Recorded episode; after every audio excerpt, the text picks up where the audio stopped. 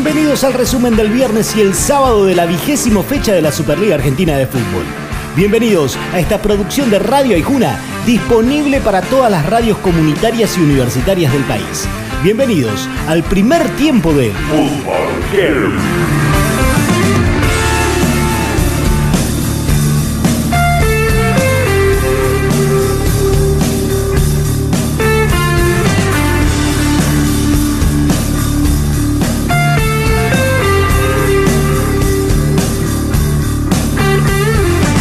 Patronato recibió a Unión con la premisa de ganar o ganar para seguir peleando por zafar del descenso. Difícil tarea para un equipo que hacía 14 partidos que no sumaba de a 3. Y se le hizo difícil tanto que recién pudo hacer valer su hombre de más cuando se moría el partido y pudo ganar solo 1 a 0 con gol de este señor, Hugo Silveira. Creo que se notó que venimos laburando para esto. Hace varios partidos que, que creo que merecemos un triunfo. Por suerte llegó en nuestras casas con nuestra gente y la verdad que nada, festejar ahora con los compañeros y esperemos que siga este buen camino. Colón y Racing se enfrentaron en Santa Fe con la necesidad, por un lado, de sumar para la pelea de abajo y por otro, para refrendar el triunfo en el clásico. Sin embargo, no pudieron imponerse el uno al otro y el resultado final fue uno a uno complicada la cosa para el Sabalero que cayó por primera vez en zona de descenso. Analiza el empate del creativo de la academia, Leonel Miranda. Una cancha dura, estaba muy pesado para jugar, pero bueno, el equipo dominó. Grande momento del partido, pero bueno, ellos con la pelota parada son buenos y son fuertes, así que no hacen un gol ahí de pelota parada y después, bueno, tuvimos dos, creo, chances ahí para convertir, no la pudimos meter. Huracán hizo todo para ganar en su casa frente al Dosivi, pero los tres puntos se los llevó el tiburón que hizo lo único que el Globo no pudo hacer Tremendo triunfo para los marplatenses que con los tres puntos salieron de la zona roja del descenso. Analiza el partido el defensor de Aldo Civi, Marcos Nieves. Partido difícil, eh, creo que hoy la verdad Dios estuvo con nosotros. Creo que más allá de todo el esfuerzo que se hizo dentro de la cancha con un hombre menos, sirvió, así que muy contento y ahora a seguir trabajando y tratar de, en el siguiente partido eh, mejorar algunas cosas que hoy por ahí cometimos, eh, algunos errores que, casi nos cuestan, así que hay que mejorar y, tenemos una semana larga que, que nos va a venir muy bien. Recién hacia el final del partido, Argentinos pudo doblegar a Atlético Tucumán en el monumental José Fierro y sumar de a tres para soñar con Copa Libertadores fue 2 a 0 con goles de Auche y este señor, Santiago Silva. Un partido muy duro, es un rival muy duro, el clima también. Valorar el esfuerzo, por ahí no fue un partido vistoso, un partido lindo, pero es una cancha muy, pero muy difícil. Primer recibimiento con bronca Diego Maradona desde que es técnico de gimnasia. Lo que pasa es que el hincha de Central no perdona su paso por Newells y menos que menos el beso a la camiseta leprosa en la previa. En el partido, gol de Rivas para que el canalla sume de a tres y no mucho más. La figura de la cancha fue un extripero. Hoy en la Academia Rosarina, Fabián Rinaudo.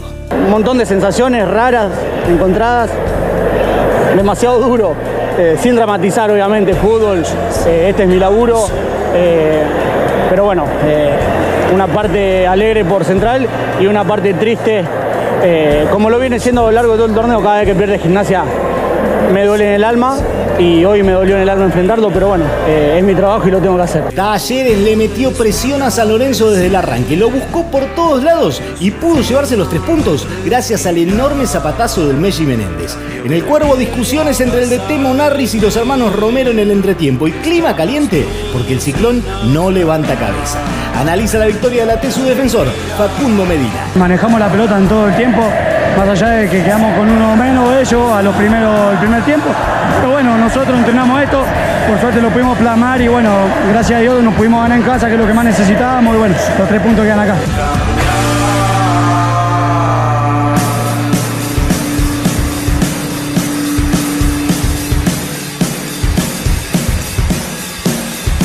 En el primer tiempo suena Guacho haciendo el principio de caminar.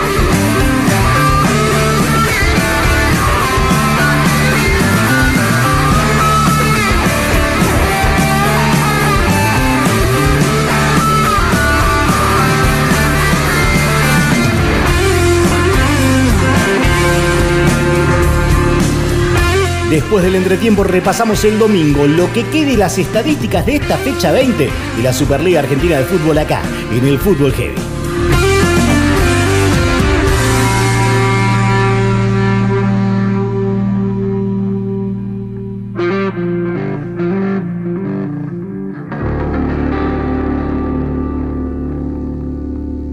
Escucha el fútbol heavy cuando quieras en Spotify. Resumen del domingo y los números de la vigésimo fecha de la Superliga Argentina de Fútbol. Bienvenidos a esta producción de Radio Aijuna, disponible para todas las radios comunitarias y universitarias del país. Bienvenidos al segundo tiempo del Fútbol Nunca se hunde, por más que sea, de todo se libra sin condena.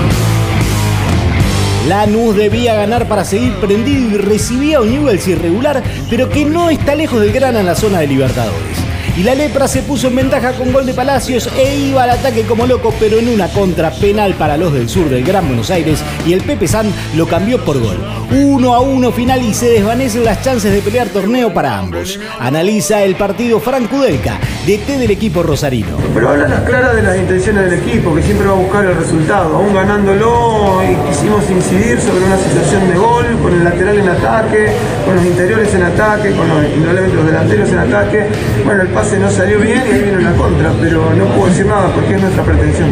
River en su casa y con su público arrancó el partido contra Banfield dispuesto a pasarlo por encima. Y en 15 minutos tuvo tres situaciones de gol hasta que Suárez la embocó y se puso 1 a 0. Sin embargo, el taladro empezó a remontar el juego, lo puso en aprietos al millo varias veces, aunque River salía de contra e hizo que Arboleda fuese figura. Lindo partido a pesar del resultado cortito. 1 a 0 y River sigue siendo el único puntero del torneo. Lo analiza Enzo Pérez. Sabemos que nos falta un poco de juego, un poco de, tranquilidad para manejar la pelota, como la manejamos en los últimos 5 minutos, pero bueno, estamos jugando con grandes rivales que se juegan cosas importantes. Lo podíamos haber definido en primer tiempo, pero bueno, por cosas del partido no, no pudimos. Después lo, tuvimos dos, tres o cuatro chances no tiempo para liquidarlo, pero no se pudo y después el equipo sacó lo que viene sacando en los últimos partidos. Paseo de boca en la noche santiagueña.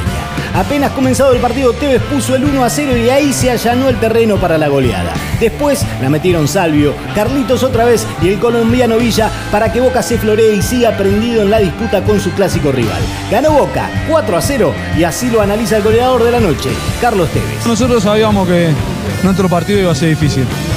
Nosotros desde el primer momento sabíamos que nuestro partido iba a ser el más complicado para nosotros y seguimos pensando lo mismo. Así que nosotros vamos a ir hasta el final eh, haciendo nuestro trabajo, que es lo que tenemos que hacer.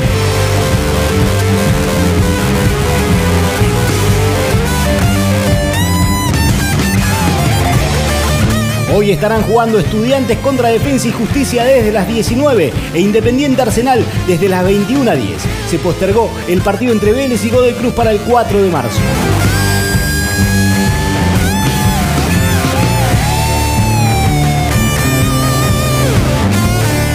River es único puntero con 42. Lo siguen en zona de Libertadores y en la pelea Boca con 39, Argentinos con 35 y Lanús con 34.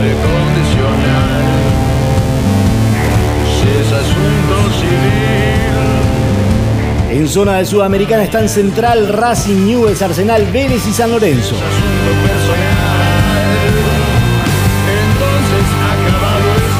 En la zona roja del descenso están Colón, Patronato y Gimnasia.